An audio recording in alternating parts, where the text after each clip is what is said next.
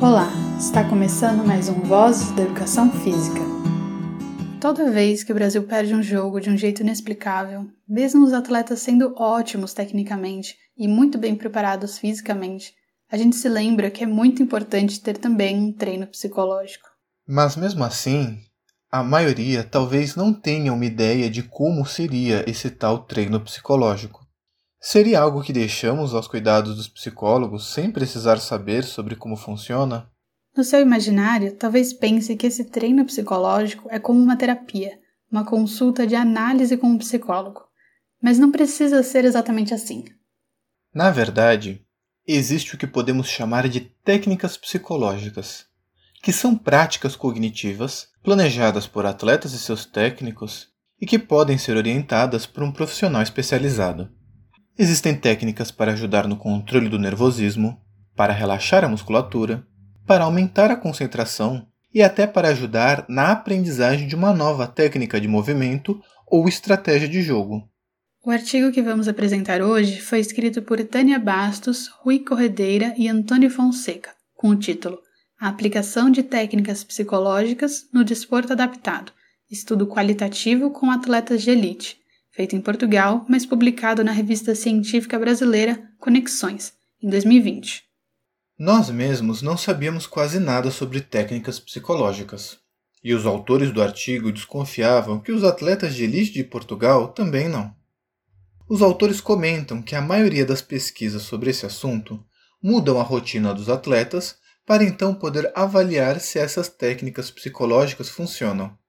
Pesquisas feitas dessa forma são chamadas de pesquisas de intervenção. Mas o que interessava os autores era saber se era comum para os atletas usar essas técnicas no cotidiano, quando não tinham nenhum pesquisador pedindo para eles fazerem isso. Então, eles não poderiam intervir e precisavam usar outra metodologia. Momento parando para refletir. E por que não podiam fazer uma pesquisa de intervenção? Bom, uma pesquisa de intervenção é quando o pesquisador vai intencionalmente mudar algum aspecto da vida dos sujeitos que ele está investigando. Depois vai registrar o processo e no que essa interferência resultou. É claro que todas as pesquisas geram algum nível de interferência, mas na pesquisa de intervenção, essa característica de intervir é o aspecto principal do seu método.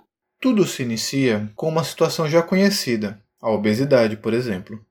Ela faz mal para a saúde e não vai se resolver sozinha. Então, alguma coisa precisa ser feita. Vamos imaginar um exemplo: uma creche que possua vários alunos obesos. E o cotidiano dos alunos agora vai receber uma intervenção dos pesquisadores, digamos, com maior tempo de exercício por dia, com mais jogos no pátio. Ao final de uma sequência de semanas com essa intervenção, os pesquisadores poderão avaliar se esse aumento do tempo de exercício teve algum impacto na questão da obesidade das crianças. Mas o que os autores queriam saber era outra coisa.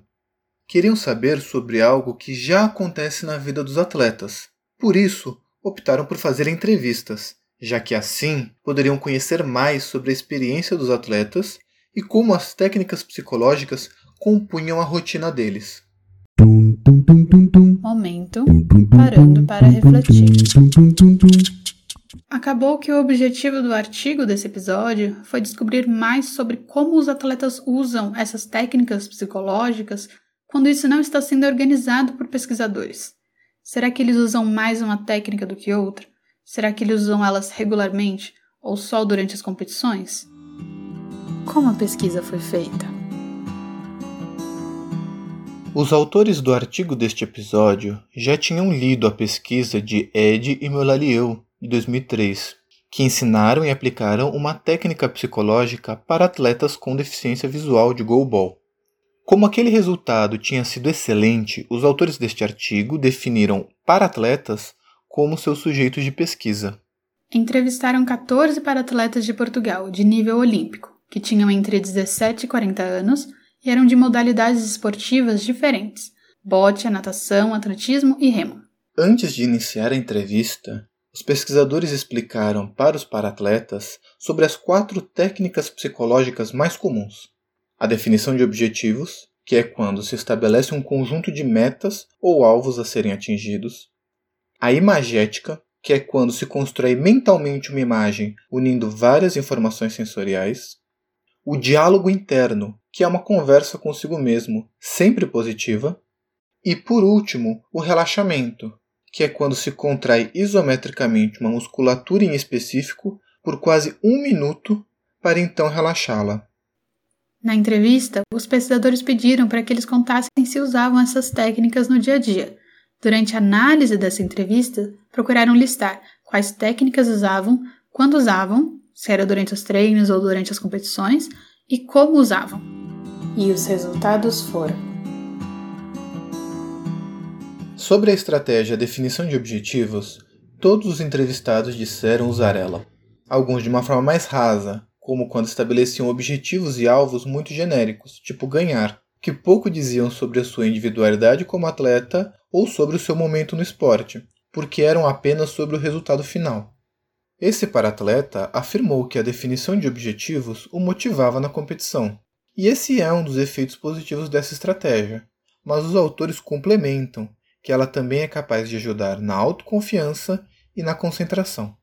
Porém, essa estratégia também poderia ter sido usada com objetivos durante os treinos, não só sobre o resultado, mas também sobre o processo.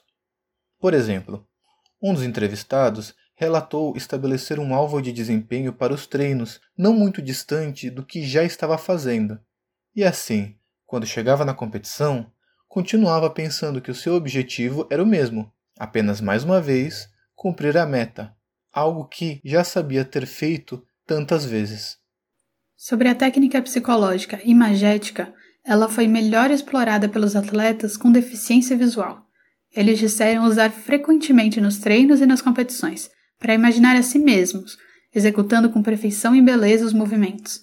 A cada momento, suas ações estavam atreladas a uma sensação tátil ou proprioceptiva, buscando sentir como se estivessem executando. Mas a maioria dos outros entrevistados disse só utilizar a imagética um dia antes ou momentos antes de começar a competir. Inclusive, nem todos consideraram essa técnica psicológica boa, porque ao visualizar a si mesmo competindo, sentiam o mesmo nervosismo das competições, e isso os atrapalhava começar a competição de verdade. Os autores acreditam que esse efeito negativo pode estar acontecendo porque é preciso praticar com antecedência a técnica imagética nos treinos, e o que vai ser imaginado precisa ser bem construído, excluindo as características de nervosismo e incluindo outras mais positivas no lugar. Usar a técnica imagética pode ser útil para aprender algumas técnicas de movimento ou estratégias de jogo em específico, repassando o que precisa ser feito como se fosse um filme capaz de transmitir as sensações, além da imagem e som. Também pode servir para entrar em um estado psicológico ótimo de desempenho, com a motivação, concentração e confiança, o que precisa ser praticado pelo atleta até que se torne natural o suficiente para usar durante a competição. A técnica psicológica diálogo interno usada pelos entrevistados eram letras de música, frases de pessoas importantes na sua trajetória e frases de incentivo próprio, como vai, você consegue, faltam só tantos metros para acabar, que usavam para contrabalancear pensamentos negativos que sentiam durante as competições. Os autores comentaram que esse combate a pensamentos negativos é o uso mais comum dessa técnica psicológica, mas que ela também pode ser usada nos treinos para aprender técnicas de movimento e estratégias de jogo, com um diálogo interno em formato de uma instrução, que é repassado mentalmente, não como um filme, mas como uma narração das ações. E sobre o relaxamento, essa foi a estratégia psicológica menos popular entre os entrevistados, com vários dizendo não sentir necessidade, não considerar importante ou não ter um fisioterapeuta disponível. Os autores acreditam que, como o nome relaxamento é bastante usado na prática de massagem e meditação, essa estratégia pode acabar sendo confundida. Na realidade, ela seria uma prática que melhora a consciência corporal e o relaxamento muscular. A intenção de coordenar a contração de músculos de uma forma pouco usual pode acrescentar nas experiências de coordenação motora do atleta. Já a intenção de relaxar os músculos sem uma ação externa, como a massagem ou uma terapia térmica, após uma contração intensa, também treina o relaxamento dos músculos. E no final, qual a importância disso para minha prática profissional? Talvez ainda tenhamos preconceito com o uso dessas técnicas, pensando que procurar por elas é admitir uma fraqueza. Porém, a dimensão psicológica e emocional de todas as pessoas é algo que precisa ser cuidado e levado em consideração. Às vezes, nós falamos com nós mesmos, não é? Às vezes sonhamos acordados e temos sensações maravilhosas. Também tem vezes em que respiramos fundo e enfim relaxamos os ombros. Todo professor planeja suas aulas com pequenos objetivos para chegar a um objetivo maior. Esses são exemplos de como intuitivamente já fazemos coisas parecidas com as estratégias psicológicas estudadas por este artigo. Mas tudo isso pode ser praticado com o mesmo nível de seriedade com que os atletas praticam tantas outras coisas. Para um bom desempenho, os atletas precisam estar na sua excelência física, técnica e também emocional, o que não acontece espontaneamente, mas sim com treino e dedicação. A condição ideal seria uma equipe multidisciplinar cuidando do atleta.